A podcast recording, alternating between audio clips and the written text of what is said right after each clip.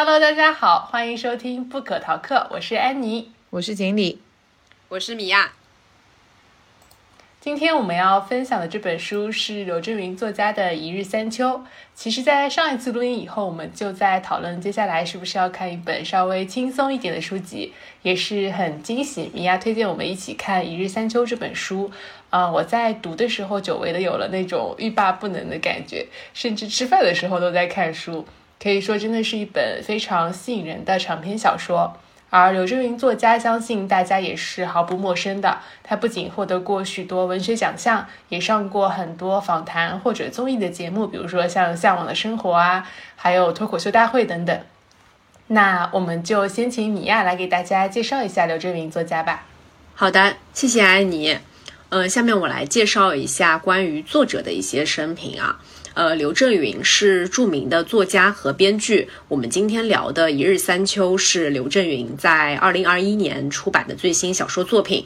呃，那他还有其他的一些代表作，其中有获得过第八届茅盾文学奖的《一句顶一万句》，以及后来被改编成电影由冯小刚导演执导的《一地鸡毛》《手机》《我不是潘金莲》等等。最近他还上了一些综艺节目，比如说像呃向往的生活啊、脱口秀大会这种，呃有兴趣的听众大家也可以去看一下。嗯，下面我再介绍一下作者的主要的一些人生的经历。刘震云一九五八年出生在河南省新乡市盐津县的一个普通家庭。十四岁的时候参军入伍去了甘肃。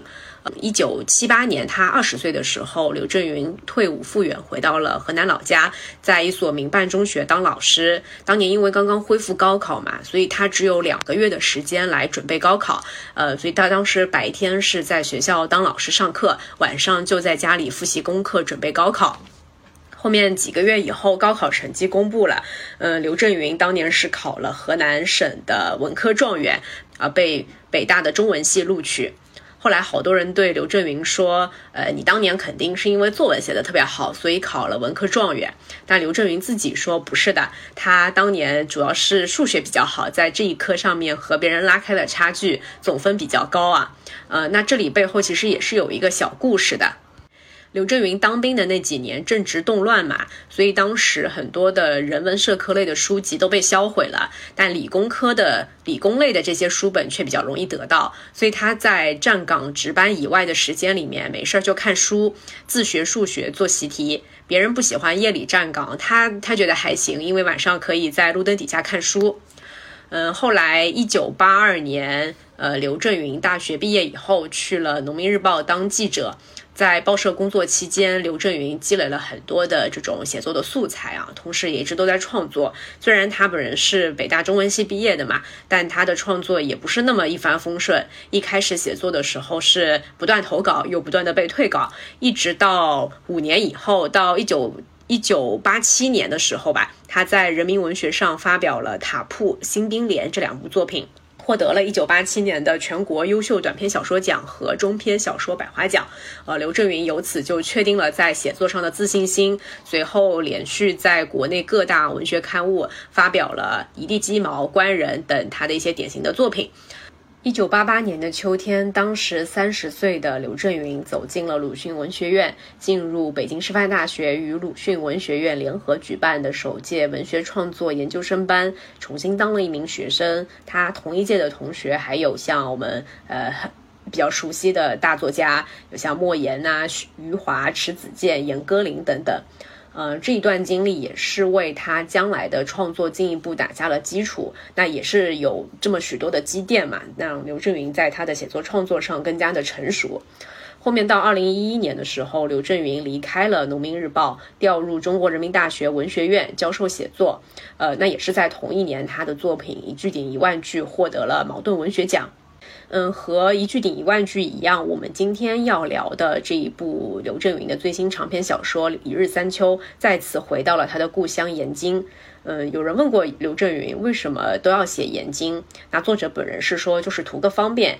作作品当中的人物总要生活在一个地方，作品当中的故事也总要发生在一个地方。如果这些人的故事都发生在延津，是他熟悉的故乡，那么呃，不管不用为这个人吃什么而发愁，还有这人的面容、他的他的笑声、哭声、他的话术和心事，这些都是作者很熟悉的地方，他描述起来就不用另费脑筋了。嗯，那我觉得其实对于刘震云来说，延津既是他的故乡，也是他的世界。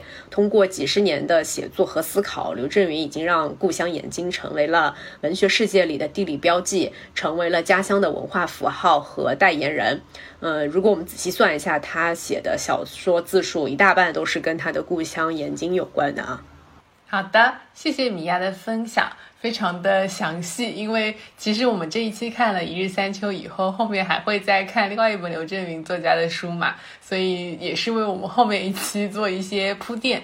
嗯，然后在看完这本书以后，其实我也看了一些刘震云作家在各场合的发言，或者是节目里面的一些片段，就发现他真的是一位。呃，非常幽默，也非常真实，然后也很有想法的一个人。而且他的言语中很多的幽默和他笔下的文字所想要表达的内容，其实是非常相关的。那么接下来我们就请锦鲤来给大家介绍一下《一日三秋》这本书讲的是一个什么样的内容。嗯，好的，谢谢安妮。像刚才米娅有介绍过的，这本书的故事其实还是发生在河南延津县。也就是柳正元作家的故乡，具体的时间其实书中没有嗯具体的说明，但是从故事背景的上面我去理解的话，呃，看上去比较像从上世纪五六十年代到现在这样一个时间段，跨越了半个世纪左右。前半部分的主角其实是他们县，就是首先延津县他们有一个豫剧社团，或者是啊不能算是社团，应该是一个比较比较正式的剧团。嗯，他们在那边有一个很出名的剧目是《白蛇传》，其中这个《白蛇传》的三个主要演员就是前这部这本书前半部分的主角，呃，有饰演许仙的这个李延生，饰演白娘子的樱桃和饰演法海的陈长杰。故事的开始，他们的剧团就解散了，嗯，他们已经变成了一个非常勉强去糊口的普通人。但是在这个豫剧团还在的时候，《白蛇传》还在上映的时候，在其他人的眼里看来，或者甚至于在他们自己的眼里看来，他们都是一个比较名有名的，怎么说，算是一个名角吧，我们可以这样讲。故事的后半部分的主角其实是陈长杰和樱桃的这个儿子明亮。陈长杰和樱桃在通过这个剧结缘之后。呃，后来结婚了，但是他们的婚姻并不幸福，非常短的时间就以樱桃的死亡作为结局啊结束了。所以他们的儿子明亮自小生活的这个成长环境，其实受了这个父母不幸婚姻的一个很大影响。后来他他的一直到高中毕业之前的人生，或者是到呃结婚之前的人生，都非常的坎坷。嗯，后面他就靠着自己的努力，过上了一个相对来说不错的生活。在我看来的话，他是书里为数不多的可以算得上结局比较幸福的一个人。嗯，他这个本人也是我，嗯，我自己在这个书里最喜欢的一个角色。这本书大部分描写的情节都是日常生活，不过里面也穿插了一些很不可描述的神鬼之事。其中最最重要的一个背景，或者是一个。呃，神话背景吧，是贯穿整本书的一位三千多年一直驻守在延津的仙女花二娘。每一个章节里面的日常生活描写的都非常接地气，但是啊，大家都相信这个延津这个县城是有一个仙女花二娘的。这个花二娘她会到延津人的梦里面，让你去给她讲笑话。她到你的梦里面，你就要一定要给她讲笑话。如果这个笑话讲的不好，或者是不能把她逗笑，她就会让你去背她喝胡辣汤。胡辣汤是一种河南传统小吃啊，如果大家没有尝试过的话，我非常建议尝试。不过花二娘自己本身的真身，它其实是一座山，所以如果她让你背她去喝胡辣汤的话，这个这个延津人就会被花二娘的真身压死。当他醒来的时候，啊，别人就会看到他是一个，他就死掉了，可能是一个心脏突心脏病突发，或者是呃类似的这种这种病因。嗯，对于这样这样的一整个小说故事来讲，花二娘的存在是一个背景，但是这本书是以花二娘的故事而开头，也是以花二娘的故事为结束，所以我们很难说《一日三秋》这本书是一本日常的小说，还是一本怎么说有一些些奇幻色彩的书。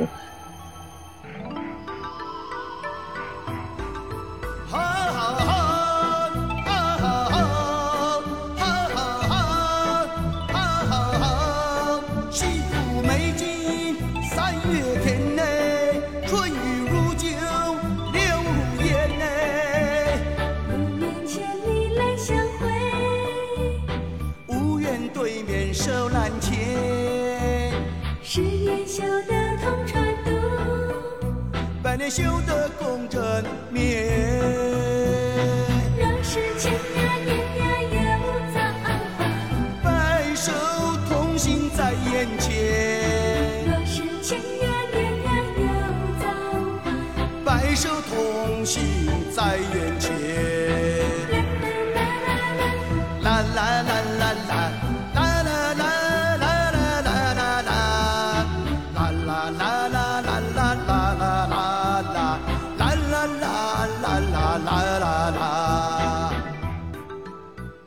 的，谢谢锦鲤的分享。其实读完这本书以后，我觉得有很多地方是值得我们去思考和回味的。我真的是后来不停的在重新翻这本书的时候，很多的章节我重新去看，我都会又重新开启我的思考。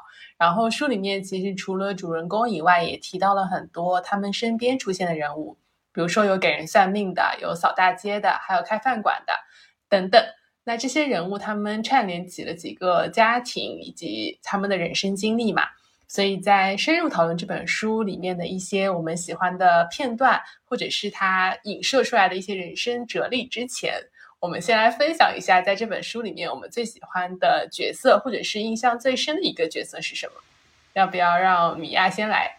米娅还没有想好，哦，因为刚刚锦鲤说他最喜欢明亮，然后我想的也是明亮。你们可以讲不一样的点。我我其实从个人兴趣喜好来讲，我很少会喜欢一个书里面的主角，我就觉得主角不是很酷，主角是所有大部分人都会喜欢的人啊。我一般都会倾向于喜欢一些配角那种。做了在整整个非常长的故事里面就做了一件小事，但是让我印象深刻的人，一般都会是我偏爱的对象。但是这整本书读下来，我真的还是就喜欢明亮。我自己对于这种年代小说的呃阅读并不是特别多，在我自己的阅读经验里面，嗯，上一个世纪的小说一般都会苦难性比较强，在五六十年代可能相对来说经济没有那么发达。大家的生活条件都会非常艰苦，又有呃饥荒啊，类似于这种这种事情的发生，大家都过的一种紧紧巴巴、小心翼翼的这种生活。但是明亮这个角色，同样他承受了这个时代就是带给他的很多苦难。他每一次遇到苦难的时候，他也纠结，他也很痛苦。但是他最后做出的决定，或者说他理解他的苦难的方式，让我觉得非常的有力量。他总是能。直面他的苦难，把它转化成一种眼睛人的笑话的这种这种感觉，就是他不会故意去避开任何命运强加在他身上的事情，反而是以一种平和的心态去面对所有的。既然发生了这样的一个事情，那我不如就接受，然后让我来再想想看下面怎么办。所以，我我我是觉得说他这种心态是他最后能过得相对来说那么好的一个最重要的原因吧。这是为什么我会喜欢明亮？看看米娅喜欢明亮的这个原因有没有什么不同？嗯，我其实喜欢他的原因也有点类似嘛，因为明亮这个角色在整本书当中，他的遭遇是非常的悲惨的。从他小的时候，他的母亲也因为一把韭菜上吊死了，到后面他跟他的父亲两个人去了武汉嘛，当时过的日子也是非常的艰苦。到后面，他父亲又娶了一个后妈，然后后妈又带了一个他的孩子过来，所以其在这个家庭当中，他也不是那么的受欢迎。再加上他父亲后来又把他寄养到了别人的家里面，最爱他的奶奶也去世了，以及他后面有了自己的家庭以后的呃一系列的这个遭遇，就是你会发现这个人在他的一生当中，他所有的亲人也好，他的遭遇也好。几乎就没有一件事是顺利，也没有一件事是顺心的。所有的这些悲剧发生在他身上的时候，他没有很没有很绝望，也没有自暴自弃。哎，就是这个事情发生了，那我就接受它，继续把这个日子过下去。因为我记得特别印象深刻的是他的妻子马小萌，后来他做封城的这件事情被发现了以后嘛，明亮知道了这个事情以后，其实也是花了一段时间才能接受这个事。接受这个现实的他，当时我记得他跟他的妻子有一段对话，是他问马小萌说：“你在北京做那个工作的时候，当时叫的什么名字？”然后马小萌说他当时叫玛丽。然后明亮说：“那不就行了？我娶的是马小萌，不是玛丽。”就是他会用这样一种心态去面对一个可能一般人遭遇到类似的事情根本就不能接受的一个方式，这个是我喜欢他的原因吧。嗯，哎，这个其实哎怎么说呢？好男人有没有？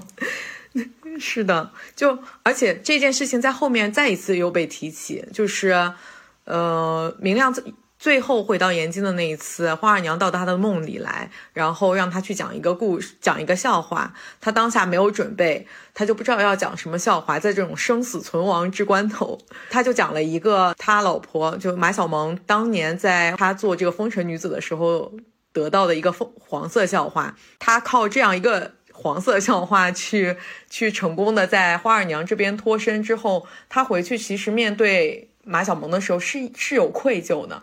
在早年觉得是他妻子做错的一件事情的时候，他觉得我回想起这件事情，他他有一些些愧疚。这件事情让我觉得其实是最受触动的，因为很多人在面临一些不好的事情的时候，我当下就选择继续下去了。比如说。我们提到的前三位主角，其实他们在这个豫剧团解散之后，就各自回归各自本身的生活了。但是他们其实没有能力再回归到那个生活，或者说做了我要继续下去的这个选择之后，还能好好的正常的生活，并且看淡之前遇到的这个苦难。但是明亮做到了，我觉得这是他们不一样的地方。有的时候我们以为自己很坚强，面对就是遇到了一些。比较惨的事情，或者是不如意的事情，觉得我跨过去了，但实际上你只是躲过去了，你把它埋在了一个地方。但是明亮是真正的把它消化吸收，变成自己人生的一部分，就接受了。我觉得这是一个很不一样的地方。嗯，哦，说到这个，我其实还对这里这本书里面还有一个角色也是觉得挺喜欢的，就是有一个算命的呃老董，他应该是一个盲人。呃，就不知道为什么盲人就会擅长干算命的工作，反正他就是 还有按摩啊，对 对对对，他还会摸骨。我觉得老董这个角色也很有意思啊，就是他是一个角色，把这本书里面几个主要人物他经历的一些关键的节点串起来的一个人。就当时李延生，也就是这本书前半部分的其中的一个主角，他从延津去武汉。为什么会去武汉呢？也是因为去先去找了老董算命嘛。老董告诉他说是被附身了，然后他后面才知道这个樱桃附在他身上，然算是打开了他的他的心结，知道说自己之前有一阵情绪不对是什么原因。后面就跟樱桃不断的有一些对话，在后面是带着樱桃的怎么说这个灵魂一起去了武汉，才有了后面发生的很多的事情。然后后面那个明亮他当时知道了。马小萌在北京做过风尘女子的时候，我记得也是去找老董算命的。老董跟他说，那老董好像是跟他说，你你上辈子欠马小萌，反正是欠了他的命，你这辈子就是要要还还是怎么样的？然后我记得这个老董 还有一个特别搞笑的是，他他的业务范围非常的广泛，除了常规的算命以外，他还会摸骨，还会传话，然后甚至还有一个最最高阶的阶段叫做直播。我当时看这一段的时候，像直播，那个那时候就有就有这个科技了嘛。但他说的直播意思，呃，是要穿上特定的特定的道具，让死去的人的灵魂附到老董身上，这样活人就能跟死者去见面了。一些玄学的操作啊，但他的这个角色让我觉得很有意思的是，他是串起了整一本书当中很多关键的节点，然后里面的主角，呃，或者里面的角色吧。在遇到一些人生的大的挫折的时候，或者是说他们遇到一些自己内心没有办法解决的苦闷的时候，会去找老董算命，以及老董家的那个他算命的那间屋子的名字，我也记得非常有趣，叫太虚幻境。因为《红楼梦》里面不是也有一个贾宝玉他去的那个太虚幻境，就是听那个《红楼梦》金陵十二钗判词的地方嘛。嗯，是的，我记得你之前在说这个这个书里面有很多设定，其实跟《红楼梦》都很像。如果你没有提醒我的话，我其实没有发现。对，我就看到太虚幻境这里，想到，哎，不对，前面前面也有一些跟《红楼梦》很相似的一些元素吧，包括它整个的文体的结构，我觉得跟《红楼梦》也有一点像。就是开头的时候用一种神话作为一个引子，然后你等到看完整个故事的时候，再回去看前面的影子的部分，会发现前面其实基本上已经把主角会发生的故事，他会遭受到的事情，在那个影子里面基本上都已经提及到了。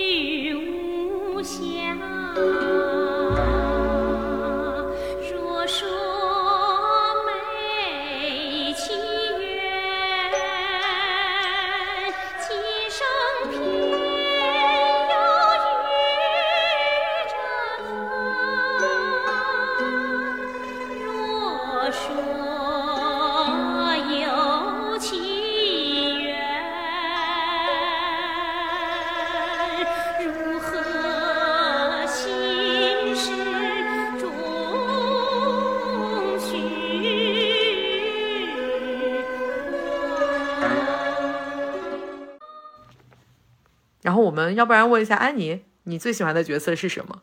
嗯，好的。我最喜欢的角色是陈明亮的奶奶。我虽然她是在这本书里面描述占比非常少，她甚至没有名字，她没有写到她奶奶叫什么名字，但是我觉得她非常真实的描写了一位奶奶对自己的孙子的一个至亲的情感。明亮的名字是他的奶奶给他起的，因为他小时候一直说他自己眼前黑嘛，所以就把他的名字从他亲生母亲樱桃给他起的翰林改成了明亮。那这个明亮的寓意，我觉得是他的奶奶希望明亮能够更加阳光或者快乐的生活在这个世界上。那他的妈妈其实就像米娅讲了，其实在明亮从小到大的整个过程当中，他其实是比较。比较悲惨的。明亮从小在跟父母在一起的时候，是一个我觉得是比较压抑的状态。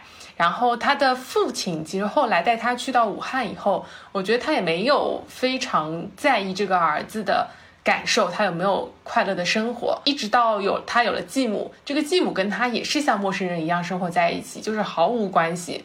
所以他生活当中一直缺少了一个非常懂他、爱他、在意他的人，他是非常缺爱的。然后奶奶对于他来说是一个他非常喜欢的一个亲人，因为奶奶会给他吃他最喜欢吃的枣糕，然后给他买他最喜欢喝的汽水，给他讲睡前故事，就是这个讲故事在延津叫做喷空嘛。那这本书里面也详细的写了奶奶给他喷的三个空，这三个空的话是后来奶奶。过了很久以后再跟他见面，又重复给他喷了一个空，里面也是有一些就是像呃非常有灵性的动物啊，类似这样的故事。这三个小故事喷的空就留给我们的听众，到时候看书的时候自己去了解。对，那三个喷的空都非常的有意思，而且其实那三个空都是比较美好的空，它都里面包含了一些感情，就是我就觉得非常的有这种亲情。我觉得这也是为什么他会。非常喜欢这三个空嘛，而且奶奶其实也是对于明亮来说唯一一个能说心里话的人。虽然最后他还是比较遗憾，没有能够把自己身上压的那一些故事跟奶奶讲，但他这这也是一个书里面的一个遗憾吧。但是他真的是就让我感觉到奶奶是他。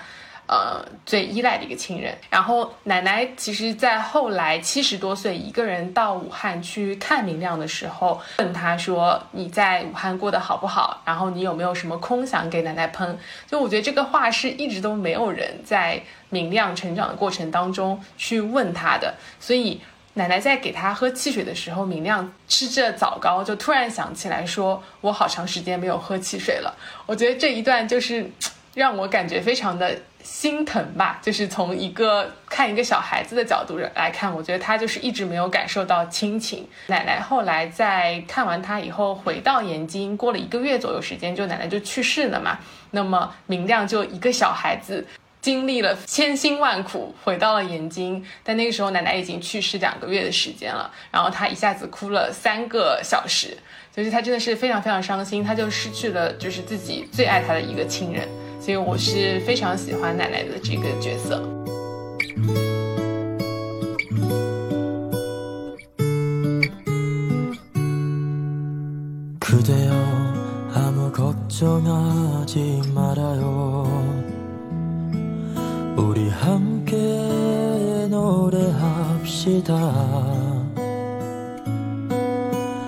그대 아픈 기억들 모두 그대요. 그대 가슴에 깊이 묻어 버리고.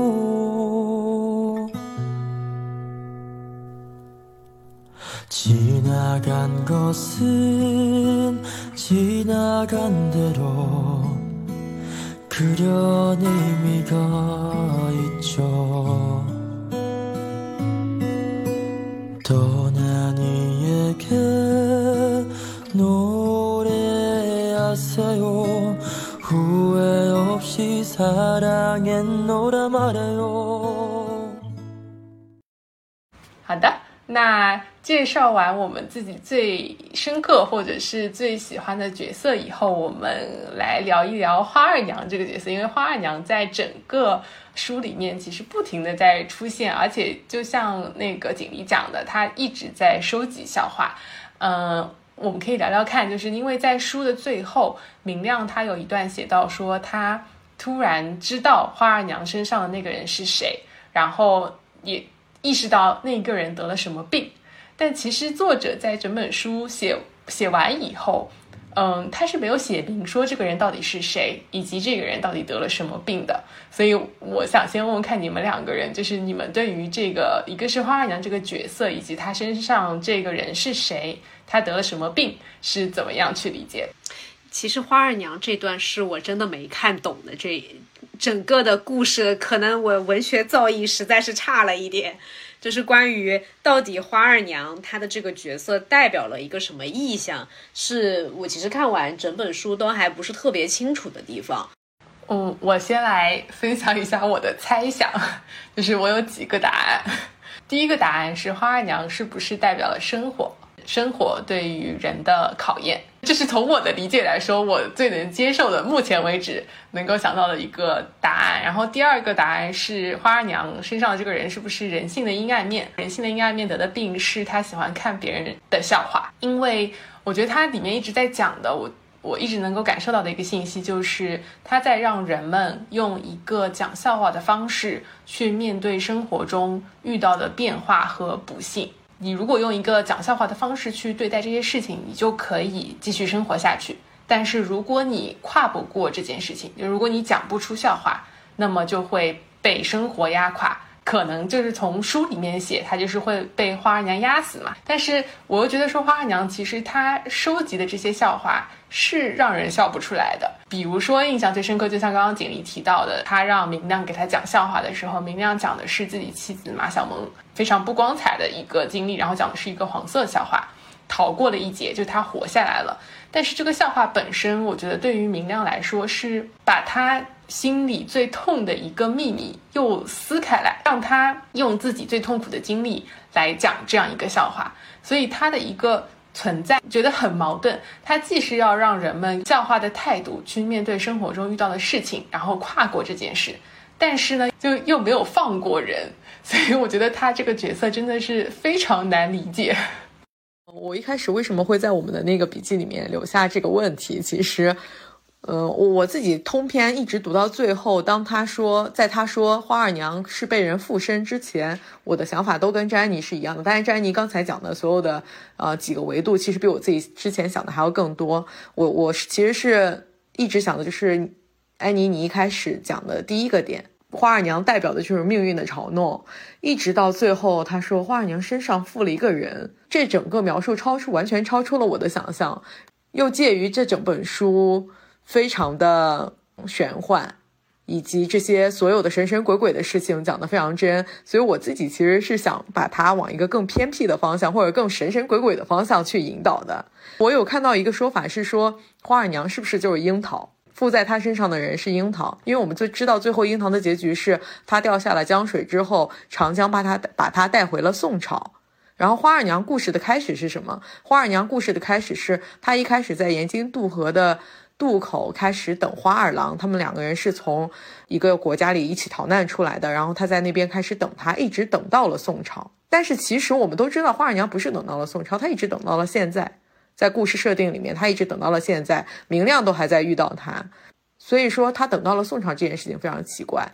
那回到樱桃，樱桃他在水里掉下之掉下去之前，他的任务是什么？哦，刚才米娅有讲到，她是为了一把韭菜上吊死的，她是一个冤死鬼，冤死鬼没有办法投胎转生到下一世，但是阎王给阎罗给他们开了一个特例，你们如果谁能讲满五十个笑话，或者是讲到一个特别好笑的笑话，那我就可以放你们这些不能投胎转世的鬼魂去投胎。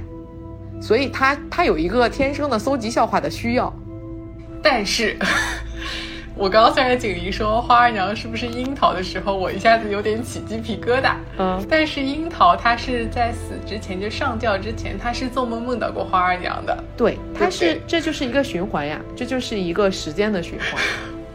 更可怕了。哦，是的呀，就是就像你玩一些时间，你看一些时间穿越的书，或者看一些时间穿越的电影，你会发现有一个人回去之后，发现之前我碰到的一个人是自己。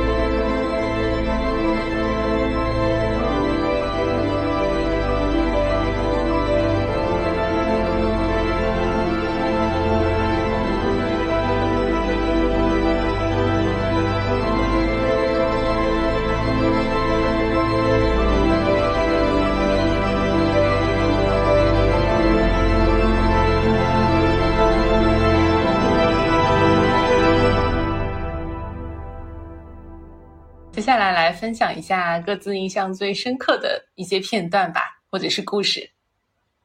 谁先来？从安妮先来吧。啊，我我先来是吗？好的，我想分享的这一个片段是关于花二娘和吴大嘴的，就是我一直在分享一些不那么重要的人物，但是吴大嘴的这个故事为什么我想分享，是因为他让我更清晰的认识到花二娘的这个角色，以及让我知道为什么花二娘她自己本身也是一个笑话。吴大嘴这个人，他是在延津开羊汤馆的，他的羊汤馆就叫做吴大嘴羊汤馆。在延津有五六十家的羊汤馆，但是吴大嘴羊汤馆是在延津生意最好的。那么他有写到一段，花的比较多的篇幅去写说吴大嘴他杀羊的这个过程。吴大嘴把这只羊按到案子上，别叫了，叫了也白叫，我不杀你，落到别人手里也照样杀你。又说我开饭馆是为了赚钱，买你又花了钱，你总不能在我这里养老吧？不怪你，也不怪我，谁让你脱身成一只羊呢？晚上就要用到你了，早断妄念，往极乐世界去吧。落到我手里也是缘分呀。一刀下去，这只羊不叫了，羊圈里的羊也不叫了，羊脖子里汩汩涌出鲜血，哗啦啦落到案板下的铁盆里。羊血也是顾客常点的一道菜。这是写了吴大嘴只在每一天他在杀羊的这样一个过程。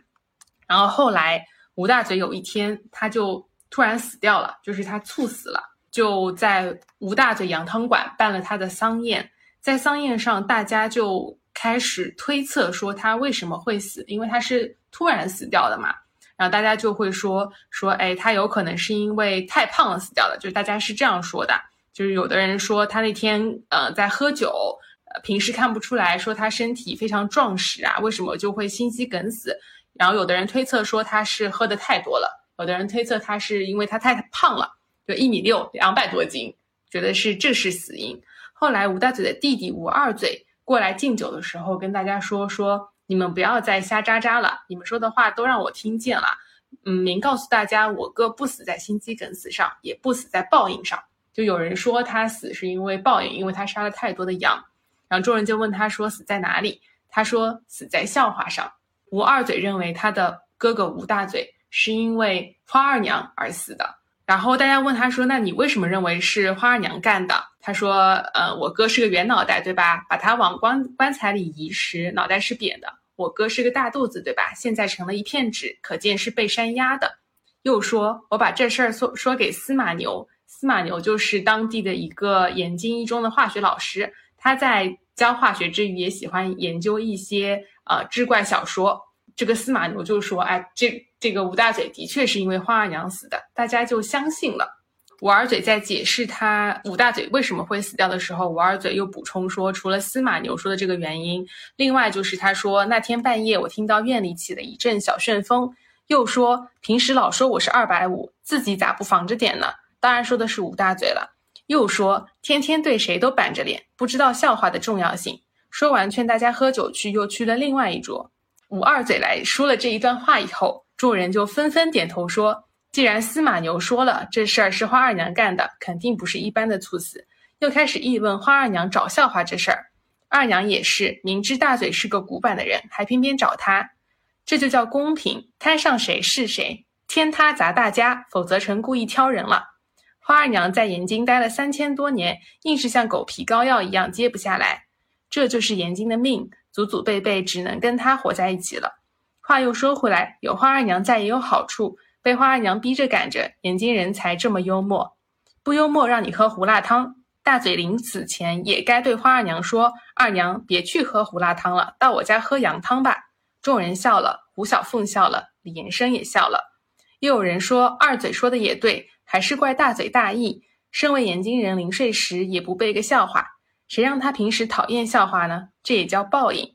众人笑了，胡小凤笑了，李延生也笑了。以后我们都得防着点。众人又说，这一整段让我觉得他解释了为什么延津人会相信花二娘的存在。一方面，我觉得吴吴大嘴这个人让我感受到的是，他为什么一直在杀羊的时候嘴巴里在嘟囔的这些话，是因为他其实内心是对于杀羊这件事情是有负罪感的。他其实不想杀羊，所以他为了挣钱。就是生活，所以他不得不每天要做自己讨厌的杀羊的这个事情。那他内心的负罪感是非常重的，所以他平时话也很少。在解释他为什么死的时候，我我也思考过，为什么大家会那么容易接受，是因为花二娘死的。他之前也喝酒，他之前也胖，但他之前没有死亡。就花二娘似乎是一个让大家都能够接受的一个原因。而这件事情为什么让我觉得花二娘自己也是一个笑话呢？是因为当大家遇到无法解释的事情，花二娘变成了一个大家能够统一的一个点。花二娘会背上这一个锅，大家就认为这个人就是花二娘被杀死的。为什么？因为大家有各种不一样的想法，没有人能够说到底是因为什么原因，没有人说得清楚，也没有人解释得清楚。所以大家就通过一致认为是花二娘干的，来让这件事情过去，就不要再深究说这件事情到底是为什么了。所以我觉得这一整段关于吴大嘴这个故事，虽然在整个小说里面吴大嘴也不是一个重要的人物，但他这整一段让我觉得非常详细的描述了花二娘这样的一个形象和作用。我不知道你们两个印象比较深刻的一个片段是什么样的啊？那我来分享一下关于老董的一段吧。老董是整个延津唯一能够躲过花二娘笑话之灾的人。那为什么呢？下面我就来分享一下这一段。大家也知道，老董是在胡说。老董，你看都看不见这个世界，咋能看到大家看不到的东西呢？老董说：“正因为我看不见这个世界，我便能看到你们看不见的东西。”这话也是胡说。但人遇到正经解不开的事，只能找胡说了。没有老董的胡说，延津会有许多人被憋死，延津的忧郁症患者也会增加三分之一。老董给人算命，也不求人非信，爱信不信。给人算完命，老董总要补上几句虚妄之言，就是一说。老董给人算命的屋子叫太虚幻境，太虚就是个幻境，不必认真。老董在延津，花二娘也在延津。也有人问老董：“你啥也看不见，睁眼是夜里，闭眼还是夜里？花二娘到你梦里来找过笑话没有？”老董说。他找的笑话是胡说，我算命也是胡说，胡说也就不找胡说了。又说这就叫负负为正，又说这就叫井水不犯河水。这话也许是胡说，如果不是胡说，靠着胡说，瞎子老董便是眼睛唯一能躲过花二娘笑话之灾的人了。就这一段是很多词语有重复，但是读起来有点哲学意味的。老董的这个角色，从他前面描述的这一段，有一点像是心理咨询师的角色。当然，他用的这种方式跟我们现代的这种心理咨询师通过问你问题啊来疏导情绪不一样。他就是通过，就是像李延生一样，他其实一开始就是被呃是被英豪死掉了，还是被他没有去参加张杰的婚礼，反正有个心结。但他后面通过老董的这番开解，就就要去武汉，才后才有了后面所有的这些故事嘛。那个这也是我喜欢这个角色的其中的一个原因吧。对，而且在看这一段的时候，我觉得比较妙的是，我当时就在想说，李延生去找他，然后啊，那里也有一小段是说李延生到了老董那里，看到有很多人找老董去算命的时候，他一下子整个人他就觉得他来对了，他发现大家都有这样的问题，而且。他在找老董算的时候，不是一开始说摸骨不行嘛，后来又加了钱做直播，啊这里挺搞笑的。你刚刚说他像，对你刚刚说他像心理咨询师，然后现在又是主播，嗯然后他他这里有一个很神奇的点，我当时就是脑子里转不过来，因为他老董当时直播的时候，他是怎么表达出这个附在李延生身上的人是樱桃的呢？他其实根本不知道那个人是谁，但是他突然就是扭起了身段，开始跳《白蛇传》里面樱桃跳的那一段舞的时候，呃，李延生就一下子意识到这个人是樱桃。然后我当时就在想说，老董他是个瞎子呀，就是他根本就没有看过《白蛇传》里面樱桃表演的那个表那个那个样子，他是怎么直播出来的？因为我是不相信直播这个事情的。那这个书所以我就里面有很觉得他这个多这样子的桥对段，，就写的非常虚的实交错妙。是的，所以这才印证了他他真的是在算命啊。所以说，就怎么说，强化了虚的这个部分，让大家认为这个虚的部分其实是实的。像讲到李延生去找老董算命的这一段嘛，他前前面其实有很长一段时间都是呃精神状况不太好，一直就也不知道为什么，就好像心里有个什么东西就不开心。他甚至为了排解这种情绪，去唱了一首歌。我不知道你们还记不记得，他有有小说里面有讲到那个歌的名字，叫《该吃吃该喝喝》。超好笑，超好笑。好像是一剂灵丹妙药，因为他我记得那个李延生是实在是没有办法了，才去找老董算命的。有这么多天了，也没跟他老婆吵架，也没怎么样，甚至他还唱了这首《该吃吃该喝喝》，还是没有好。没有好转，你等到要唱这首歌的地步，就代表你的日子过得实在是不能更烦闷了。歌词很朴素，啊就是什么叫该吃吃该喝喝。他说有事别往心里搁，人的命天注定，胡思乱想没有用啊。这里好像没有押韵。天不怕地不怕，天塌下来砸大家。该吃吃该喝喝，你还能把把我咋着？我猜他用那个方言念可能是押韵的，虽然我也不是那么，呃，那你用山东话试试，毕竟山东跟河南挨着，可能比较接近我确。实也没有这个能力。但是比如说怎么怎么着是不会的，我们会讲怎么着，啊、它就押韵了，你发现没？怎么遮？哦，太神奇，了！太，神奇了！所以我猜测它可能会更押韵一点，在一些情景之下。要用河南话说，们要可能要邀请一个河南小伙伴去念才行。而且他描述这一段的时候是用那种非常也呃正经的，好像唱这个歌或者是说做这些事情，包括大家会很认真的去讨论，说每一个延津人你都得你背这几个笑话，以防你晚上睡觉的时候梦里花儿娘来找你，你要一个笑话都没有，就就可能没命了嘛。所以他是很认真的对待这件，很严肃认真的对待这件事情，是你真的要去好好的学习几个笑话，你要去背几个笑话，以防梦里被花儿娘找。就是在类似的这种这种描写，会让我觉得他一本正经的在胡说八道这个这个描写的方式，就有的时候很出戏，但又很好笑。我觉得我已已经看到最后，就像我会觉得，哎，也许花儿娘真的是樱桃一样，就是我自己也融入这个严金人的身份，已经开始相信花儿娘，相信老董，相信这一系列的故事了。我不知道这是不是因为我自己本身就是一个看幻想类的东西看的很多的人，就是但凡我承认这是书中的设定，我就非常容易的接受它。像刚才安妮说，他是一个瞎子，他怎么可能学出那个《樱桃白蛇传》里的舞舞姿呢？我就特别想要说，就是他。他不是在学呀，他就是算到了呀。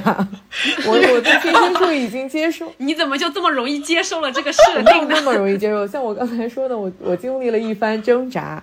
我一开始为什么会挣扎，没有接受这个设定，一直在探索呢？就像米娅你你说的，就是他好像是在他他一开始的文风像是在一一本正经的胡说八道，我就很担心说他到最后怎么说坑读者一下，说这其实都不存在的。很多作者或者是说相对来说没有那么有趣的小说，他的写作方式会是说前面我挖一个坑。到最后，最后我来告诉你啊，这一切其实都是有解释的。他当时看的是什看的东西是因为什么？比如说，为什么瞎子他会解，他会去解读，作者自己在书中会去解读瞎子老董到底是为什么才能，为什么就会学出来这段舞蹈了，以及花二娘到底是什么样子的。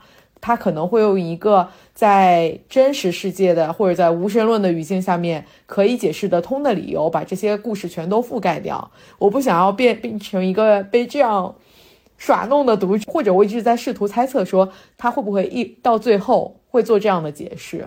但是随着故事的深入，不断的花二娘作为一个背景故事，以及老董作为一个串场人物，再次再次反复出现的时候，我觉得到书的大概四分之三的位置的样子，我就基本上可以确认说，哎，他们确实是这本书的一个设定，有点明白了说，他讲的就是一个这样的故事，就是像《红楼梦》一样虚虚实实的故事，就是信则有，不信则无的故事。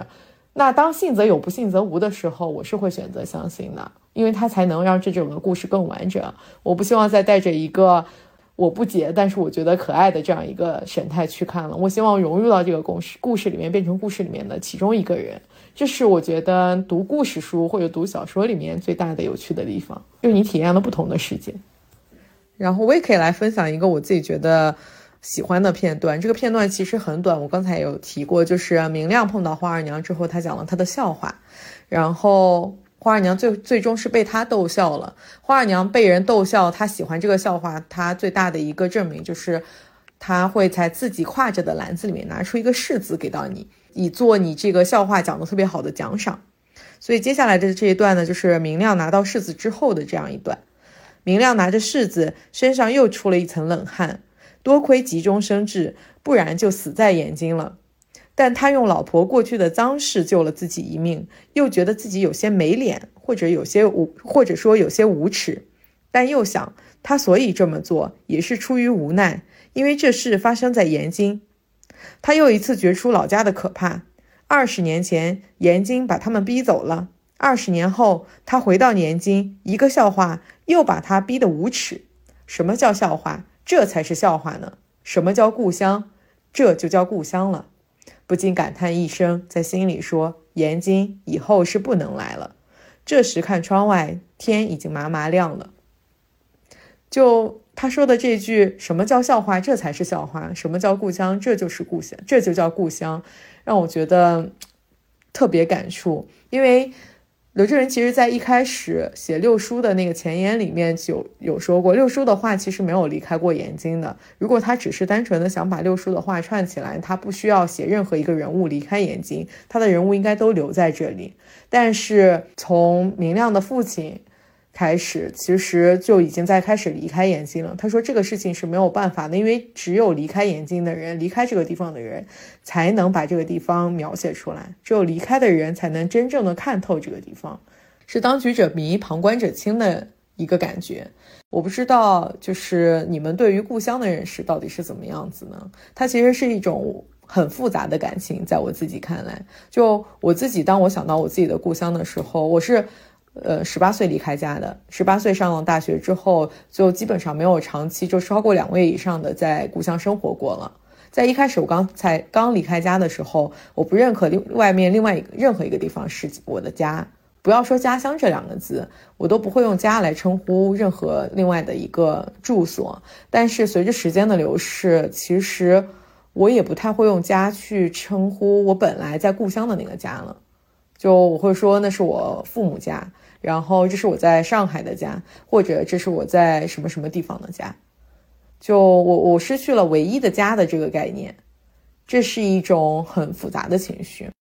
好的，好，那我们今天就聊到这里，下一期我会继续聊更多有趣轻松的内容。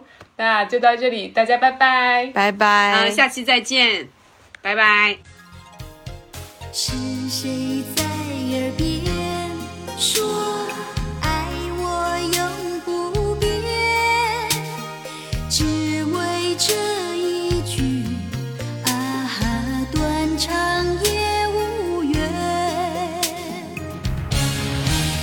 心碎，